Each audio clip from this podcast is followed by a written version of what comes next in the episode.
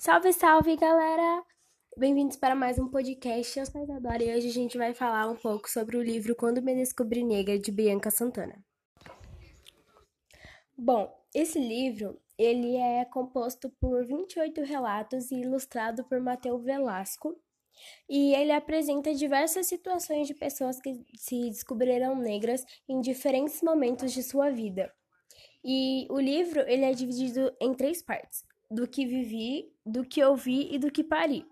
A autora apresenta experiências passadas por ela, casos que lhe foram apresentados e histórias que ela criou com base nas experiências de vidas de amigos, conhecidos e anônimos e suas realidades individuais, mas extremamente parecidas com a de muitas pessoas que são julgadas, segregadas e condenadas apenas por seus tons de pele. O livro de Bianca Santana é dividido em três partes, em que são inseridas uma série de relatos sobre suas experiências pessoais e de outras mulheres negras. Com uma escritora bastante intensa, ela conta como foi a sua infância e a sua adolescência até alcançar uma certa maturidade. E assim, a gente pode ver o seu processo de descobrimento e aceitação como uma mulher negra. E assim, ler como foi para ela descobrir que a cor da sua pele era incrível e que isso não ia diferen diferenciá-la de ninguém. Como ela aprendeu a amar seu cabelo, amar seus traços, assim, é surreal. Ainda mais num país onde o racismo ainda é tratado como um assunto de imaginação das pessoas. Um livro que nem esse é assim de extrema importância. O racismo, ele é tão enraizado na nossa sociedade que parece natural. Natural ao ponto de não ser percebida mesmo por quem sofre.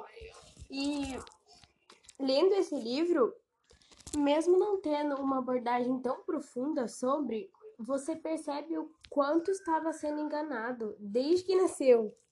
E, e depois você entende o que a sua origem diz sobre, sobre quem é você. E o racismo, ele é tão enraizado na nossa sociedade que até parece natural.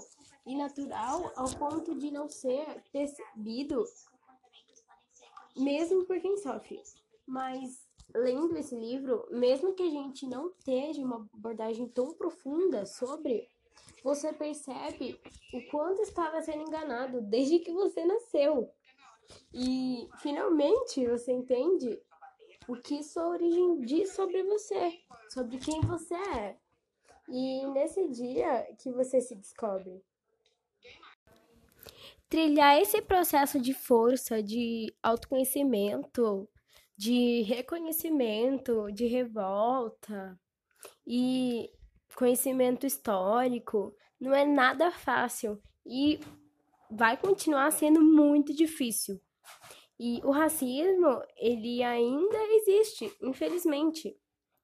E às vezes ele é mais escancarado, às vezes ele é mais escondido, mas ele vai sempre existir.